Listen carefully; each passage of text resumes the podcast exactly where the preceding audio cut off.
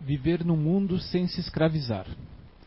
Em dias tormentosos, onde permeiam as tantas vicissitudes que tornaram milhares de espíritos sem o corpo da carne, ainda jungidos a outros milhares de espíritos que no corpo físico recebem e influenciam através de uma verdadeira dependência, são numerosos os condicionamentos da vida moderna, onde prisões acabam escravizando consciências que se entregam sem resistência.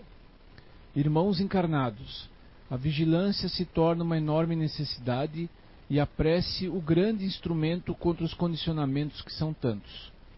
A imagem tem sido um dos tantos escravizadores que impetram uma vaidade desenfreada, onde a comparação choca-se com todo sentimento nobre. E a humanidade, uma boa parte, está escravizada em torno de si mesmo, arrastando consigo espíritos que não possuem o corpo físico e que terminam se juntando e escravizando-se a tantos outros. Rogamos ao Pai para que aqueles que estão despertos ou semidespertos ajudem a soltar as amarras que prendem, escravizando tantos irmãos na terra. Viver no mundo sem escravizar-se é experimentar sem se exceder, é se divertir sem se distrair ultrapassando os limites. Vivam construindo um amanhã hoje. Tudo é lícito desde que não se torne dependência e condicionamentos que se tornam vícios que aprisionam. Com votos de força e fé nesta caminhada, Rosemary Mary Machado. Psicografia recebida pelo médium Zé Araújo na reunião de psicografia pública da CEAM, Recanto Saber, em 12 de dezembro de 2013, na cidade de São João Batista.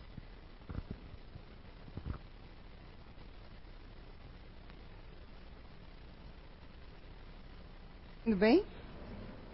Boa noite boa tarde, né? Tá tão claro lá fora ainda, né?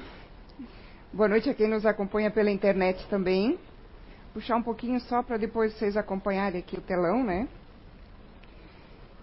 Então, conforme a leitura que o Kurt fez aí para nós, né?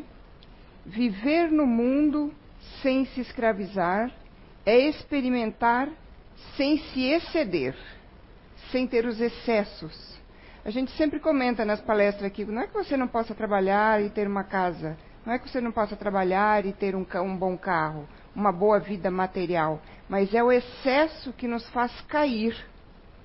O excesso de dormir demais, o excesso de trabalhar demais, o excesso de beber demais, que é o nosso tema de hoje, né?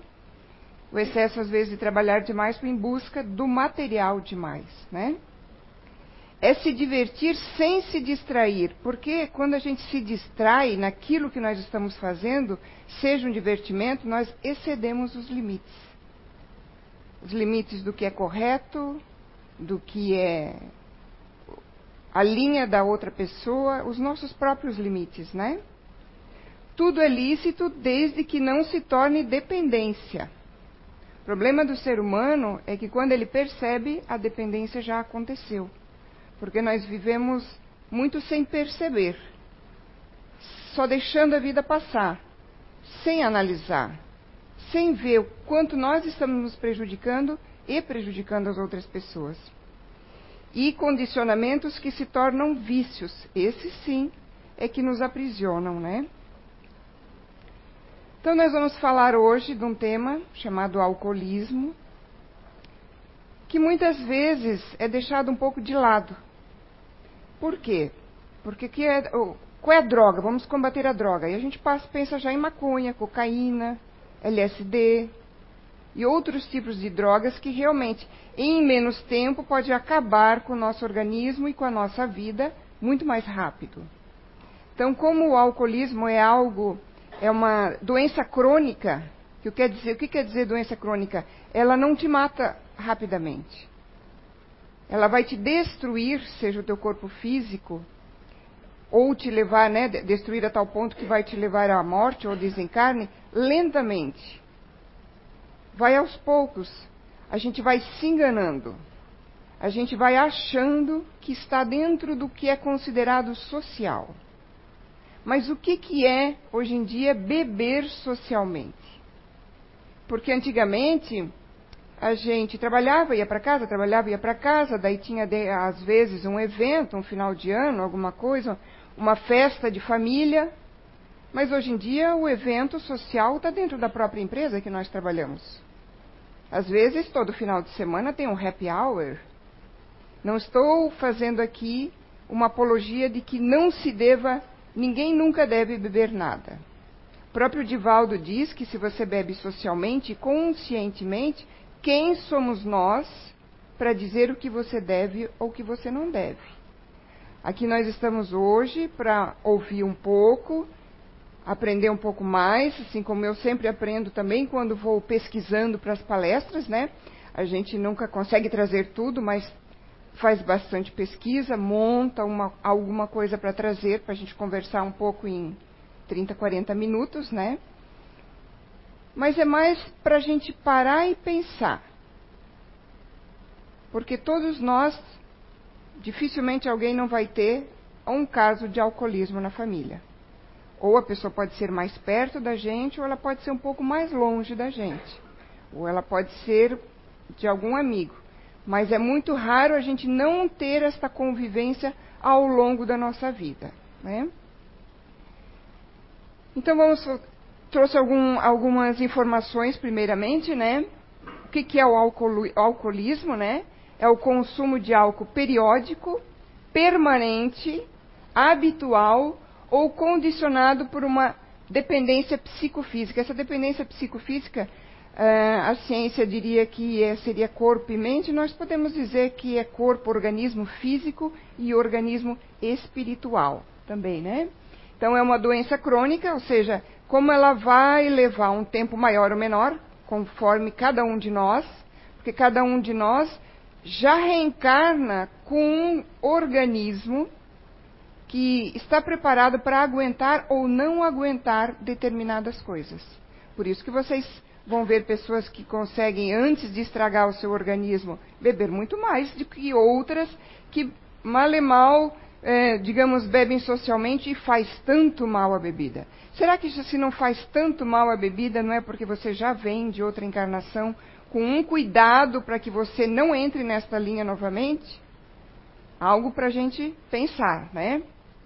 O álcool é uma droga, né? Lícita, mas é uma droga. Preferida, é a droga mais preferida dos brasileiros, tá? Em seguida, vem o tabaco, que é o cigarro, né? Maconha, cola, estimulantes, ansiolíticos, cocaína, xaropes e estimulantes. Nessa ordem que se encontra aí. Então, praticamente muita coisa começa no álcool.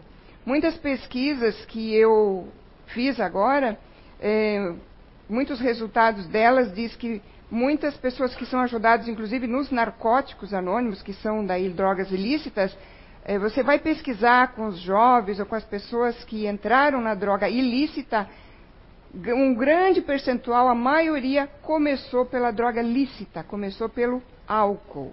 Né? Segundo a Organização Mundial da Saúde, o Brasil está entre os países que mais consomem bebida alcoólica na América Latina. Um relatório da OMS de 2016 apontou o álcool como o maior responsável por morte de brasileiros entre 15 e 19 anos. Seja por qualquer tipo de acidente, acidente de carro também, né, mas vários tipos de acidente, ou por paradas cardíacas. É, essas paradas cardíacas, eu peguei uma, uma, uma, informação aqui do psiquiatra Gabriel Moniz Jorge, um psiquiatra norte-americano, que ele diz que o adolescente ele tem maior fragilidade em relação à condição clínica. Ele tem mecanismos que não consegue manter o seu orgânico preservado, ou seja, ele tem uma maior condição ou maior predisposição para desmaios, para entrar em coma mais rápido, né, vamos dizer que um adulto, ou para ter uma parada cardiorrespiratória, né? O IBGE, nessa mesma pesquisa de 2016, registra um aumento crescente de consumo de bebidas nessa faixa etária, dos 15 aos 19 anos. No nosso Brasil, né, 90% das internações em hospitais psiquiátricos por dependência de drogas acontecem devido ao álcool. 3,3 milhões de pessoas morrem todo ano no mundo por consequências do álcool, São várias, a gente vai falar sobre isso um pouquinho. É a terceira doença, que é considerada uma doença, né? Que mais mata no mundo. O álcool é a droga que mais detona o organismo, que mais detona o corpo, junto com a cocaína e o crack. Ou seja, os três têm praticamente ah, os mesmos efeitos em maneiras diferentes, em tempos diferentes, mas em consequências muito parecidas e mais consumida entre os jovens. O índice de câncer entre as pessoas que bebem álcool é bem grande, né? Tem aumentado bastante. Quer pela ação tópica, ou seja, né?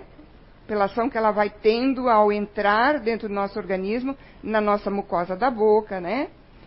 Ou por causa dos aditivos químicos que são colocados junto e entram no processo de fabricação das bebidas. Metade das crianças atendidas nos serviços psiquiátricos vem de famílias de alcoólatras. E boa parte dos abusos cometidos contra a criança tem raiz no alcoolismo. O George Valiant também é um psiquiatra norte-americano, né, que trabalha muito com essa questão do alcoolismo mesmo. Consequências do álcool em excesso. Aí a gente faz uma reflexão. O que é excesso? Quando eu sei que há excesso? Quando eu sei que eu estou excedendo? Porque se você bota água num copo cheio e ela transborda, você sabe, você está vendo que há um excesso. Quando você come dois pedaços de bolo por dia, a ciência já mostrou várias pesquisas, você já leu, já escutou, você já sabe que está fazendo um excesso de açúcar, açúcares e outras coisas para o seu organismo. Vai haver um excesso no seu peso. A balança pode comprovar isso. Mas quando que eu sei que há o excesso do álcool? Porque enquanto você bebe socialmente, realmente é um pouquinho, quando a gente se encontra, não passa ali de um copo, é só de vez em quando. Eu estou lá naquela iníciozinho da faixa. Quando você ou quando nós vemos uma pessoa que é alcoólatra, que a gente vê todas aquelas consequências que a pessoa já está passando por aquilo, ela está no outro extremo da faixa. Ao alcoólatra e ao bebedor social. Mas entre este caminho, onde é que eu sei que é onde está a linha? Aonde que eu sei que eu agora eu ultrapassei e agora eu sou alcoólatra. Não, eu ainda não ultrapassei, eu ainda posso continuar bebendo nesse ritmo. Não há nenhuma medição nesse sentido. Não há uma comprovação. Há quando você está no final da linha e há quando você está no começo da linha, no começo da estrada. Não existe Hoje eu estou bebendo e eu sou um bebedor social. Amanhã, em dezembro, dia 25, no Natal, eu bebi de novo e me tornei uma alcoólatra. Não existe isso. Pelo fato de não ter este parâmetro bem definido de quando eu passo a linha, é que quando a gente passa a linha, a gente já é alcoólatra. A gente já se tornou alcoólatra. E aí a gente já está com toda aquela problemática de reverter, melhorar, voltar a melhorar meu organismo, porque há uma dependência psicológica, orgânica, e a gente vai ver que espiritual também. Como é que eu vou reverter isso? Claro, ajudas a gente tem, também vamos falar sobre isso. Mas você vai se perguntar como é que eu cheguei nesse ponto? Você já chegou lá.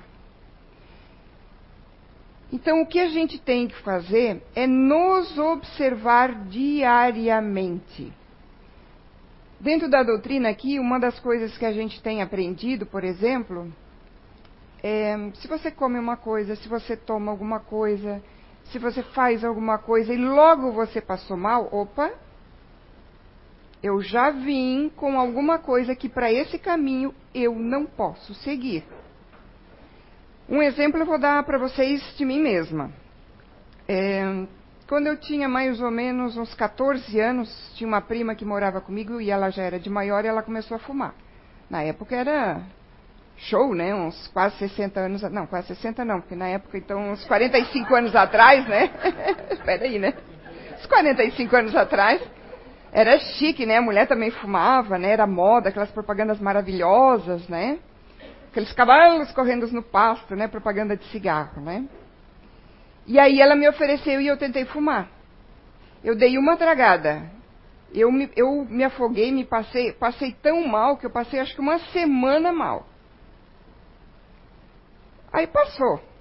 Todo mundo lá em casa fumou, mais e menos, né? Eu não daí acabei não fumando. Ah, não posso, não consigo. Aí chegou uma fase de ir pra discoteca, tal, tal, né? Um fumando ali, teimosa, teimosia, vou fumar. Fumei. Eu devo ter fumado quatro, quatro tragadas, cinco tragadas. No outro dia eu estava quase pronta para ser internada. Eu estava passando tão mal que se eu tivesse tomado um pileque, eu não, não estaria tão mal. Anos depois, com problemas de bronquite, problemas de, de, de garganta direto, de estar tá sempre com amidalite, com faringite, com isso, com aquilo, um pneumologista descobre que eu tenho uma doença chamada bronquiectasia. E aí ele me diz assim: Olha, eu não sei como é que você conseguiu isso. Você não nasceu com isso, porque quem nasce com bronquiectasia vive mais ou menos até uns 12 anos, porque o pulmão não desenvolve. Você fica com um pulmão infantil. Aí não sei, você não é fumante? Se você fumasse, eu ia dizer que era de cigarro. De repente, fui fumante passiva, ok? Mas o que eu quero dizer para vocês é que o meu organismo já veio você não pode fumar nesta encarnação. Meu pai fumou 50 anos, três carteiras de Hollywood por dia. Morreu em consequências disso também? Sim. Mas eu não fumaria nem um mês, eu já estaria desencarnada. Então, claro, o que, que vocês acham? Devo ter sido uma boa fumante em outras encarnações, né? Meu, já detonei meu perispírito, já detonei, ele já veio quando formou meu, meu novo corpo físico, já veio com essas deficiências. Ou eu vejo como uma proteção. Não me permitiu fumar, beleza? Mas tenho vários problemas respiratórios. Hoje em dia, lá em casa, a mãe e meus dois irmãos, ninguém mais fuma já há alguns anos. O pai, quando já tinha parado de fumar, 10 anos quando descobriram o efizema pulmonar. Mas, fumante passivo ou não, o fato é que a gente tem que respeitar os nossos limites. E quando a gente chega no alcoolismo é porque a gente não respeita os avisos que a gente tem. A gente não respeita os nossos limites. Então o excesso ele não é visível, só depois que aconteceu. Aí você sabe que excedeu. Então aqui é um cuidado que nós temos que ter continuamente, sempre porque eu não sei o meu limite. Como eu dei esse exemplo do cigarro, o limite alcoólico, de bebida, social de cada um é diferente. Porque cada um veio com um organismo diferente. E se você já está resgatando uma encarnação que você foi alcoólatra numa outra, nessa você vai perceber que você não consegue. Então já nem insista.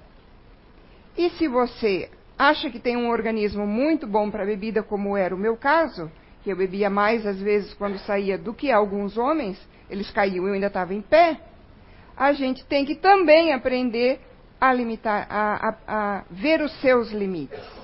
A gente vai aprendendo o que é certo e o que é errado. Só que a nossa teimosia faz com que você só admita quando você já, já passou aquela linha que a gente não vê ela. Então nós vamos ter que tomar muitos cuidados. Então, algumas consequências, tá? Eu vou ler aqui para vocês. Tem muita mais coisa, vocês podem procurar na internet também, físicas, tá? Câncer, vários cânceres, esôfago, estômago, fígado, cirrose, úlceras, pancreatite, né? Pneumonia, tuberculose, perda de concentração, né? Perda e concentração, porque a gente pode perder a memória porque o álcool age diretamente nos neurônios, no cérebro, né? Então a gente pode ficar meio esquecido, pode ter a falta de concentração naquilo que nós estamos fazendo também, né? Porque pode haver degeneração cerebral. Os rins não vão filtrar mais nosso sangue como deveria, né? Nós vamos ter alterações no sangue, vamos ter hepatites, hemorragias, nós vamos ter dores de cabeça que eu não sei de onde veio, né? Desidratação, coração, nós vamos, podemos ter várias consequências ali, cardiopatias, né, cardiomiopatias, batimentos irregulares. Neurológico, nós podemos ter várias coisas também, como prejuízo na coordenação motora, né? Alteração do nosso sono, distúrbios como é, gastrointestinais, como náusea, vômitos, dores, né? Nós vamos ter inflamação da mucosa intestinal, nós vamos ter hipoglicemia, vamos ter sentir fraqueza, vamos se sentir cansados e não sabemos de onde isso vem, né? Vamos ter deficiência de cálcio, osteoporose. Pode acontecer também com os homens disfunção sexual e impotência, né? Nas mulheres grávidas, né, ele passa pelo cordão umbilical, vai direto para a placenta, vai afetar o bebê mais nos primeiros três meses, mas vai afetar ao longo de toda a gravidez. É, pode vir várias consequências, né? Conforme aquilo que estiver sendo é, feito, criado no bebê naquele momento, pode ser afetado, né? Consequências psicológicas, né? A pessoa pode estar se sentindo apática tanto tempo e não sabe da onde pode dizer que está depressiva, que está num estado de depressão, não encontra um motivacional para a vida, não sabe por quê, mas o álcool está influenciando no seu organismo, porque o, o, o álcool ele reduz os nossos batimentos cardíacos. Então ele vai trazer um estado de apatia, um estado de depressão. Né? E depois a gente bebe mais para criar o estado de euforia novamente. Logo em seguida, a gente tem o estado de apatia novamente. Né? Sociais, né? consequências sociais, crimes. Quantos crimes acontecem quando as pessoas estão alcoolizadas? Dentro de casa, fora de casa, no trânsito. Quanta discussão boba, às vezes, no trânsito, né? Acidentes, né? Acidente nas estradas, as últimas notícias, assim, é, se vocês vão ver, tem, tem acidente todo dia, né? Aqui em Blumenau, na região, na 470. Você vai olhar 90%, tirando 10% que é imprudência, né? Dos motoristas, 90% a pessoa deve estar alcoolizada. Não se pode muitas vezes dizer, não, ele está, porque ele, ele se nega a fazer o bafômetro. Mas há casos em que a pessoa está visivelmente, ela não consegue uh, nem andar mais. Então, é um número muito grande de mortes que acontece porque uma das pessoas estava alcoolizada. Né? Aí começa a má produtividade no trabalho, a pessoa começa a não produzir o suficiente, vai acabar desempregada, né? que é um, gera mais um problema social. Né? É, a pessoa perde uh, o senso de dever e dos bons costumes. Muitos de vocês devem ter visto, seja em filme, seja presenciado, seja dentro da família. A degradação humana é muito grande quando a pessoa está é, no nível de estar considerado é um alcoólatra. Primeiro porque ela está sempre nesse estado daí. Porque ela começou a melhorar, ela já vai procurar a bebida novamente. Ela não, ela não procura mais nem comida. Então a gente vê a pessoa caída no chão. Quantas pessoas você já deve ter visto na rua? Caída no chão, é, se urina toda, está suja, é, não pensa em comer, mas em tomar um banho. A, a fissura é só pela bebida, bebida e bebida. Então há uma degradação do ser humano, né? Família, né? O que mais acaba é com a família. Desestrutura, desestrutura lares inteiros gera grandes separações, né? Muitos motivos de separações têm a ver com álcool, né? Os filhos que aprendem a beber com os pais, daí às vezes a gente diz que é genética, o pai bebe, o filho também bebe. Tá, mas se a criança está convivendo com alguém que bebe o tempo todo e acha isso normal, por que, que ela não vai achar normal? Só se for, de repente, um, um espírito já logo meio maduro, o que mais um pouco mais elevado, mas não é isso que nós encontramos aqui no dia a dia. Então nós temos que proceder de maneira correta para que nós possamos dar também o exemplo para as pessoas à nossa volta. Se nós não temos filhos, nós temos sobrinhos, nós temos amigos que têm filhos, porque nós estamos constantemente dando exemplo também. E isso sem contar de pais que oferecem a bebida já para o bebê, para criança pequenininha. Não. É, uma, uma, uns anos atrás eu dei uma palestra mais ou menos parecida e eu trouxe um vídeo em que ah, o rapaz tinha uns 40 anos de idade, mas ele disse que ele bebia há 35 e ele queria sair, mas ele não conseguia mais sair. Não sei se de repente, como fizeram o vídeo, é porque alguém estava olhando por ele, cuidando por ele, né? De repente ele até a partir daí conseguiu uma ajuda para sair. Mas o pai que deu a bebida, porque disse: Não, meu filho é macho, macho tem que tomar desde pequeno. Há uma dependência orgânica ali que fica cada vez mais difícil, realmente, mesmo quando a pessoa queira sair dessa situação. Lógico, ela tem que contar com o maior é, apoio possível das pessoas ao seu redor. Apoiar não é passar a mão. Uma das, é, uma das informações que se diz é que, por exemplo, se uma pessoa da sua família, por exemplo, chegar alcoolizada em casa, desmaiar, vomitar e ficar desmaiada no chão vomitado, não leve ele para tomar banho. Não bote ele bonitinho, lavadinho, limpinho na cama. Deixe ele acordar no próprio vômito. Claro, se ele tiver, tiver precisar de um hospital, leve para o hospital, tá, gente? Não deixe ele morrer, não deixe ele desencarnar. Mas às vezes, a vergonha, o observar a vergonha, faz com que a pessoa mude. Alguma coisa tem que ser o clique que faz você modificar, você alterar. Essas questões todas aqui, a ciência, a psicologia, todas trabalham, todas tratam. Todas sabem da sua importância, todas, todas elas têm um caminho, como alcoólatras anônimos têm um caminho, mas esta aqui, muito, muito dificilmente alguns tratam. Porque muitos não acreditam, né? Em vida após a morte. Muitos não acreditam. Acabou aqui. É, quando meu pai estava muito doente, eu educadamente tentei perguntar para ele se ele queria ser enterrado aonde, assim, né? Ah, hoje assim a gente vai entrando na conversa como não quer nada, onde a avó está enterrada. Ah, eu quero ser cremada, pai. Eu sei o que, que você gostaria, né? A resposta dele foi assim: como vai acabar tudo mesmo, pode me jogar ali no meio do mato. Ele faleceu dois meses depois. O que a gente pode fazer, a gente tenta. A minha mãe internou meu pai, tentou internar, ele ficou internado muitos anos. Muitas vezes durante todos esses anos, né, em que ele ainda estava encarnado. Mas é uma opção de cada um de nós. O que nós queremos para a nossa vida não vai ter religião, não vai ter remédio, não vai ter psicólogo, não vai ter médico, não vai ter centro espírita que vai mudar você. A consciência é de cada um o que eu quero para a minha vida. Na questão do espiritismo, a gente vê que quando a gente desencarna, a gente não deixa de ser alcoólatra. E aí como é que a gente faz? Eu preciso, meu organismo está procurando, está necessitando ainda.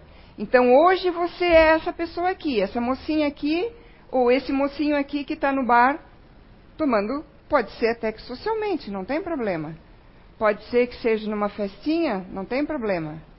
Mas amanhã você pode ser aquele lá, o cinzinha. O cinzinha é um desencarnado. Porque quando você desencarna, os atrás, os semelhantes se atraem. Vocês ouvem aqui nas palestras sobre qualquer, qualquer situação. Seja, seja uma palestra sobre tristeza, sobre outro tipo de droga, seja sobre sexolatria, sobre seja o que for. Os semelhantes se atraem. O seu mental vai atrair um mental igual ao seu. No nosso desencarne, nós vamos. Onde é que nós vamos? Para um umbral? Para um hospital? Para o nosso lar? Para um novo nosso lar, não sei qual é a sua mente. O que, que você pensa? Quais são os pensamentos que passam na sua cabeça? O seu mental vai atrair para onde você vai, para onde eu vou quando eu desencarnar. E se eu desencarno, pode ser com outras drogas também, mas hoje nós estamos falando mais do alcoolismo, eu vou me atrair por uma pessoa que está querendo beber, porque eu vou sugar o vapor daquela pessoa bebendo. é mais ou menos assim. Eu vou pedir pro Lothar passar um videozinho ali rapidinho. Pode ser o vídeo 1, Lothar?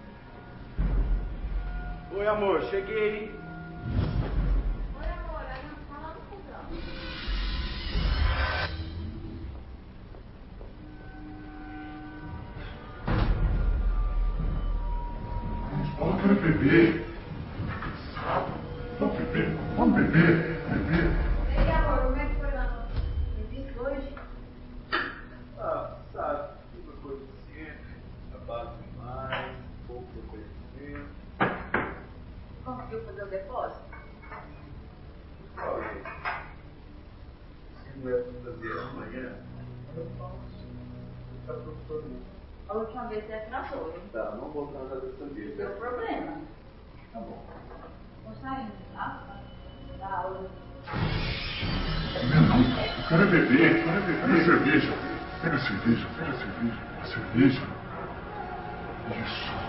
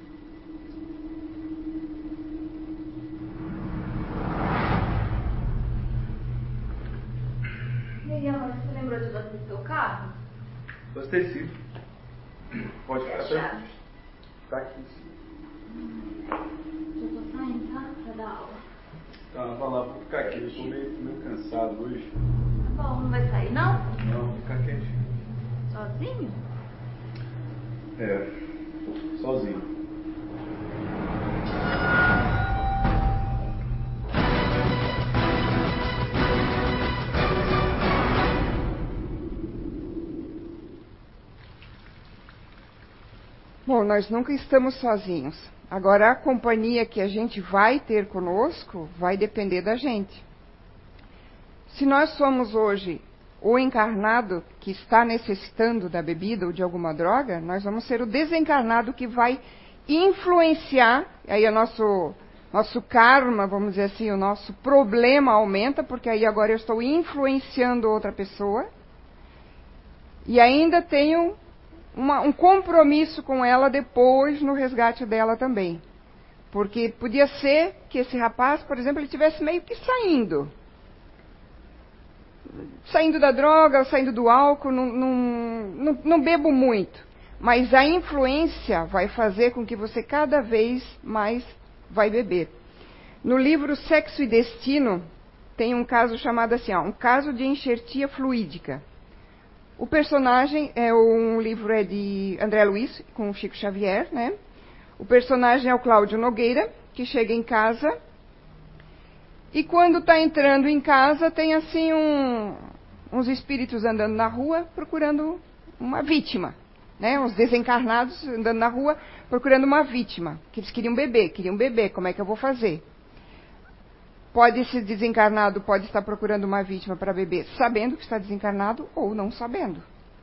Mas se atrai energeticamente, eu vou ser atraído para aquela ocasião. Quando Cláudio entra dentro de casa, eles olham para ele e pela energia deles ou pelos vapores que ele exala, por isso que às vezes a gente pede para não domingo, principalmente pessoal que bebeu qualquer golinho de bebida alcoólica não entra na sala de passe porque a nossa sala de passe é a mesma de tratamento na segunda. Se fossem salas diferentes, não teria um problema. Porque isso atrapalha toda a questão energética. Então a energia está exalada ali. E aí eles percebem que ali é um lugar onde eles podem conseguir a bebida. Cláudio entra em casa e eles entram junto. Cláudio senta, começa a ler um jornal Daqui a pouco vem assim, vontade de dar uma bebidinha, tomar uma bebidinha, né? Pois é. Isso é exatamente assim. Então ali, ó, quero beber, quero beber. Eles estão ali em cima dele, quero beber. Eles não ouvem com os ouvidos físicos, mas com o espírito, com o perispírito. E aí a ideia dele, não, eu vou tomar só um golinho, né? Conclusão da história, ele tomou um golinho, mais um golinho, mais um golinho, e ele caiu bêbado naquela noite. E os três, eram três espíritos, saíram muito faceiros, satisfeitos, tinham bebido o que queriam beber. Então, será que essa vontade às vezes é nossa mesmo? É nossa ou ela está vindo de alguém? Porque se a quantidade de espíritos desencarnados é quase, né, uma estatística quase três vezes maior que a de encarnados, e nem todos, todo, né, a maioria, grande maioria está num processo ainda de voltar e melhorar, então quantos ainda temos, temos nessa situação, né? Aí no livro dos Espíritos, questão 459, influem os Espíritos em nossos pensamentos e em nossas ações? Muito mais do que nós imaginamos. Influenciam a tal ponto que às vezes são eles que nos dirigem. Nesse caso ali foi o Espírito que dirigiu ele. Porque ele ia pegar uma maçã, mas ele desistiu e pegou a cerveja. Então, a influência positiva também, quando nós estamos no caminho correto, quando nós fizemos as nossas orações, quando nós queremos só o bem, a influência é do bem, é da espiritualidade boa que nós deixamos chegar perto de nós, né? Questão seguinte, de par com os pensamentos que nos são próprios, outros haverá que nos sejam sugeridos, né? O que, que ele está perguntando assim? Então, os pensamentos que nós temos, nós temos os nossos, mas tem pensamentos que nós temos que não são nossos? Ele está perguntando isso. Que são sugeridos pelos espíritos? Sim. Há entre, nos nossos pensamentos, coisas que são nossas e coisas que nos são su sugeridas. Pois bem, no conjunto deles estão sempre a mistura dos vossos com os nossos, né?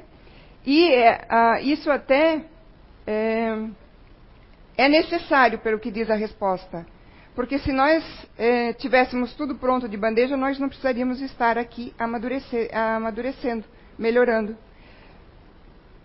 O discernimento do certo e errado é algo que nós viemos aprender. Junto com isso vem o discernimento dos pensamentos positivos e atitudes positivas e pensamentos negativos e atitudes negativas. E como é que nós vamos fazer essa distinção? A, a resposta é um pouco mais comprida, mas se você se decide pelo bem, é voluntariamente que o pratica. Se toma mau caminho, maior será a sua responsabilidade. Então, se você toma uma decisão correta, o pensamento pode ser seu, de uma forma já mais madura, ou intuída por um espírito bom para o seu anjo da guarda.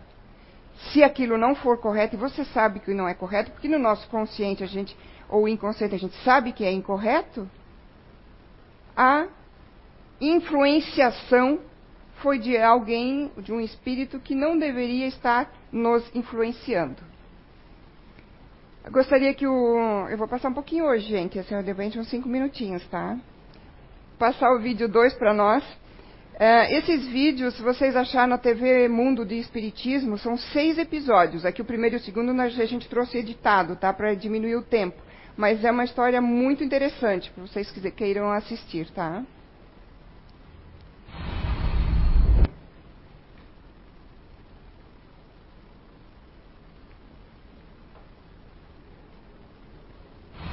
Para ter uma ideia do que pode acontecer no plano espiritual e como a gente pode ser influenciável.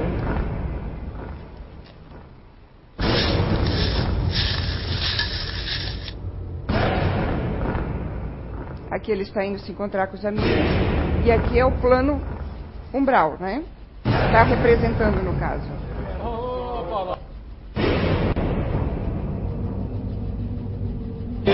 Pessoal aí, ó.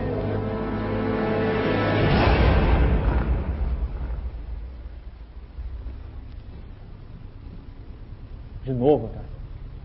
Ih, ele é um inútil. Tá em meu trabalho.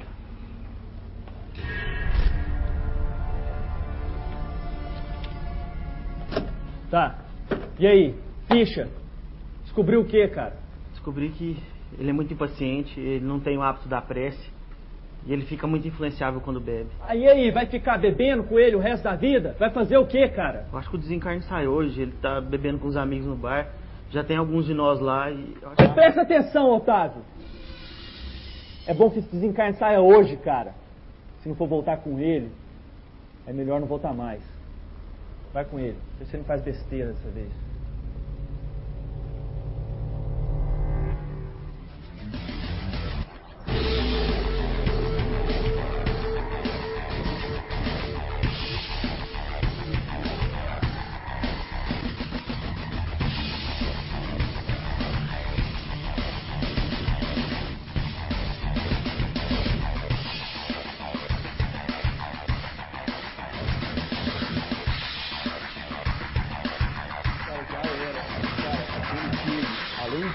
Um horrível, ainda tem o pior atacante do campeonato, cara. É impressionante, os caras não sabem. Realmente consegue errar todos os gols na cara do gol. Pior que o David. Quem é, irmão? Ah, cara, é só a Fernanda. Mas ela sabe que eu tô aqui hoje. Depois eu ligo pra ela. Nossa, hein?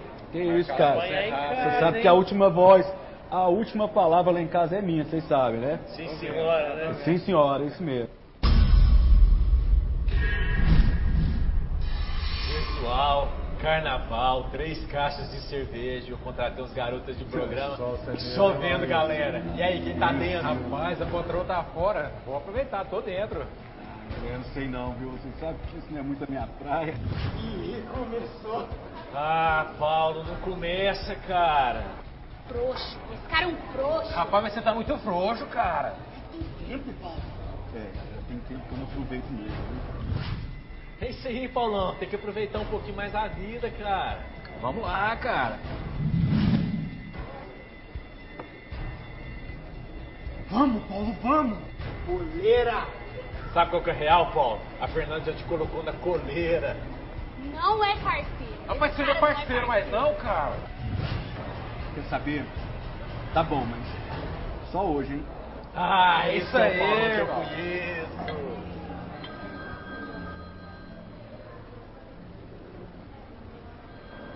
Nada disso, Paulão. Esse carnaval você vai passar sozinho, cara. Quer saber, cara? É isso mesmo.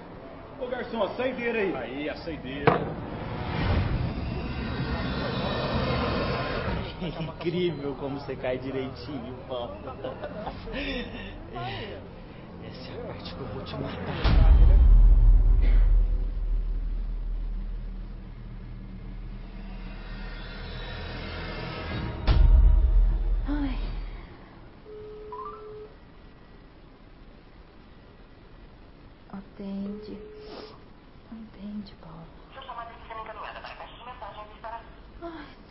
Novo, Paulo. Senhor Jesus, amado Mestre, não sei por que tanta angústia.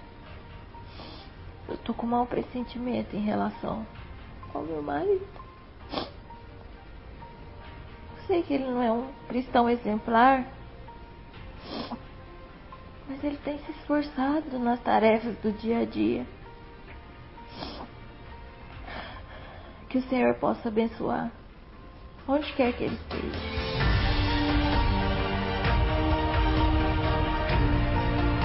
Senhor Jesus, amado Mestre, cristão exemplar, nas tarefas que o Senhor possa abençoar, onde quer que ele esteja. Meus irmãos, se preparem. Temos um pedido de ajuda.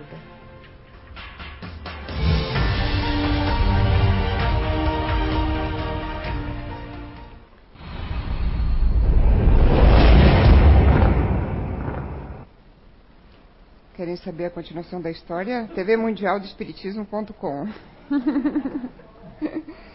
É bem interessante a história. E eu achei interessante como eles retratam bem como, como são as questões mesmo. Quantas ideias a gente tem que acha que somos nossas? São influências, às vezes não é um obsessor nosso, porque o que, que acaba se tornando ali? O, o alcoólatra que desencarna acaba se tornando um obsessor também.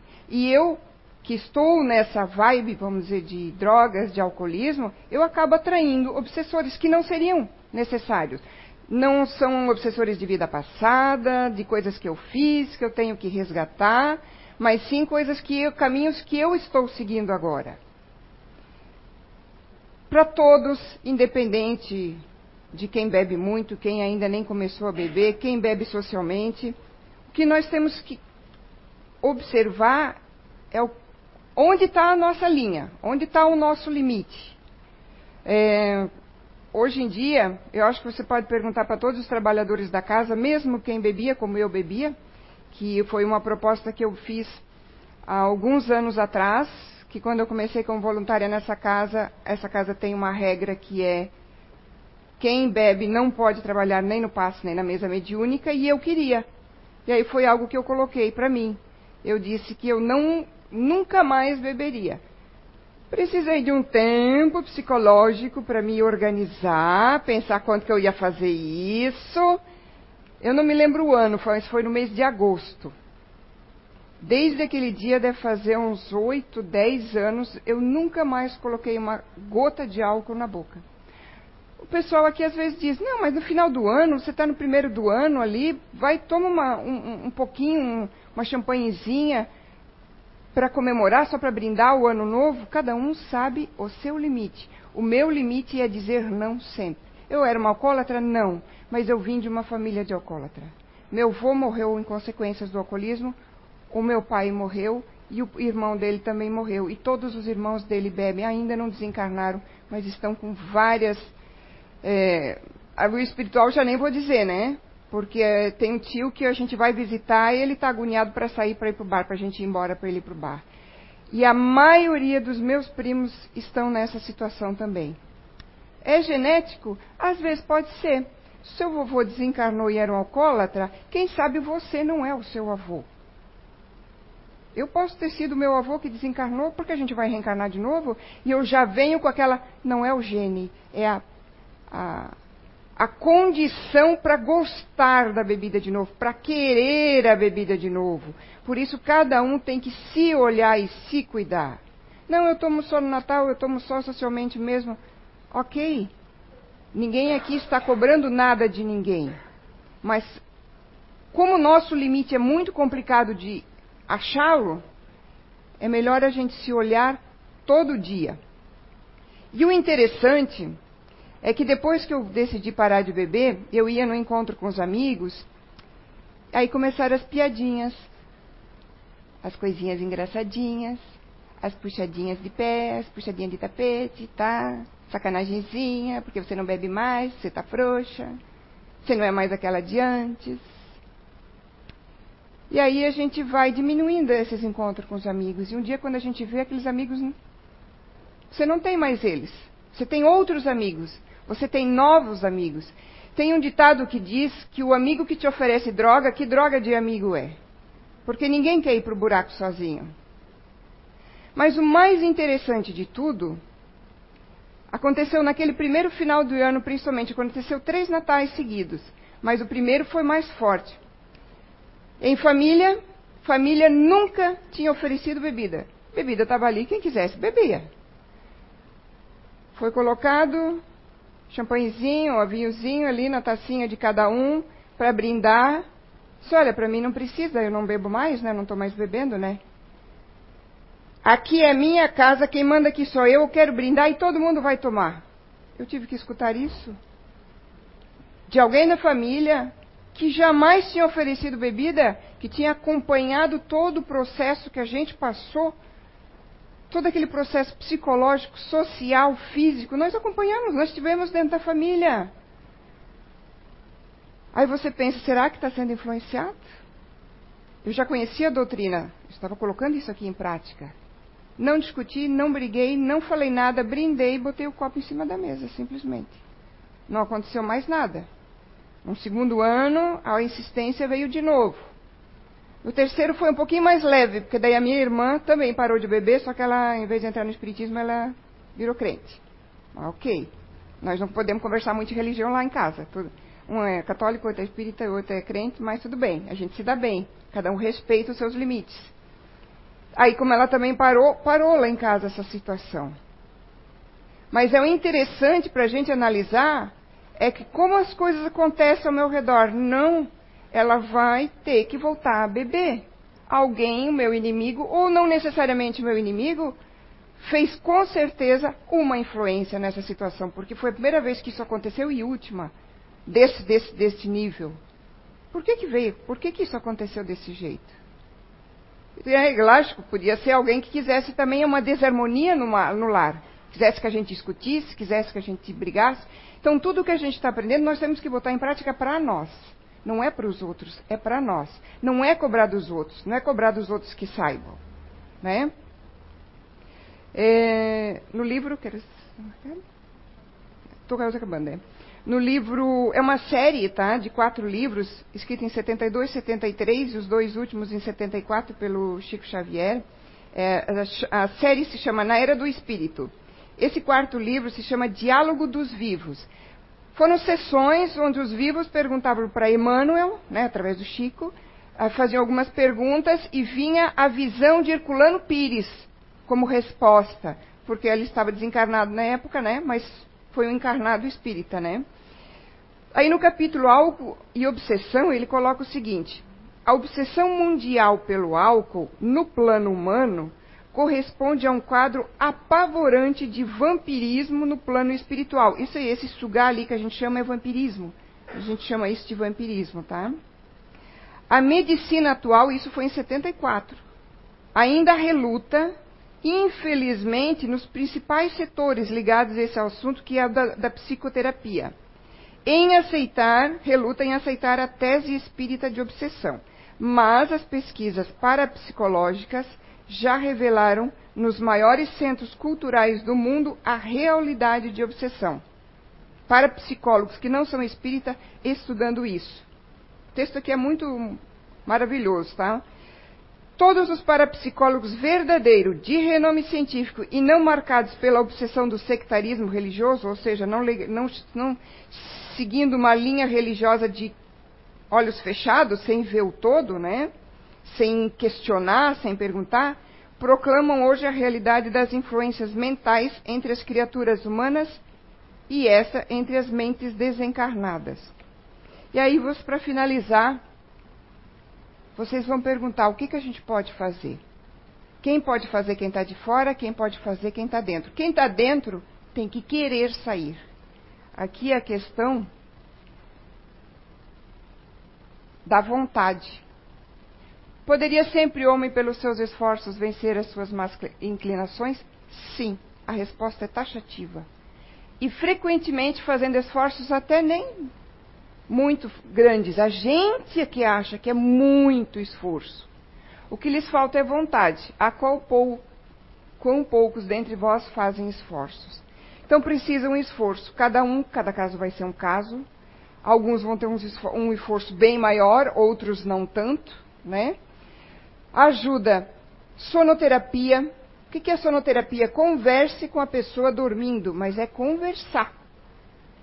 Você não vai obrigar ela, porque tem gente que faz a sonoterapia assim, olha, você tem que parar de beber. Ele está dormindo ali, né? Você tem que parar de beber.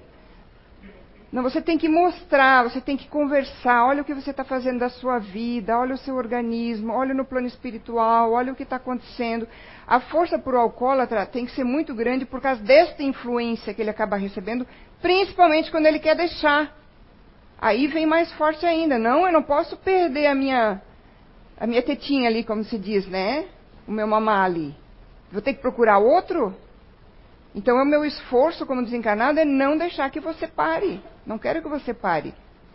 Então, a sonoterapia que é conversar, é mostrar. A oração.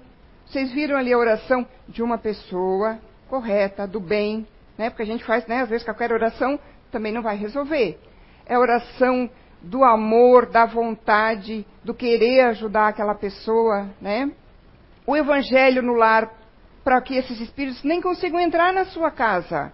Mas você tem que fazer o evangelho para manter a sua casa blindada, protegida.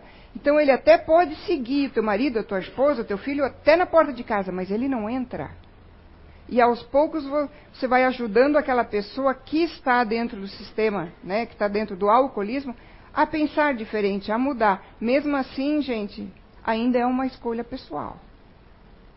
Meu pai faleceu em decorrência do álcool. Teve uma parada cardíaca, o irmão dele teve câncer, mas tudo decorrente do álcool. Teve gota, teve um monte de coisa que eu listei aqui, ele tinha. Então a escolha é pessoal. Né? Desculpe eu ter ultrapassado o horário, tá? Obrigada pela atenção de vocês, mas evangelho no lar, muita oração, paciência para quem está do lado de fora, né? Porque acha que a pessoa é, tem que sair também de uma hora para outra, né? Sonoterapia, traz para o passe, convida para palestra. As palestras, de maneira geral, ajudam muito a gente ver as coisas de uma maneira diferente. E se você está dentro desse sair muito socialmente com muitos colegas e fazer muitas excedidas, comece a parar e pensar um pouquinho. Porque o maior problema do alcoólatra é: eu não sou alcoólatra. Eu paro de beber a hora que eu quiser. Mas isso não é assim. Não funciona assim. Quando ele já está dentro, é isso que a gente mais ouve. É o que eu ouvi a, a vida inteira do meu pai. E ouço isso dos irmãos dele também. Obrigada pela paciência de vocês.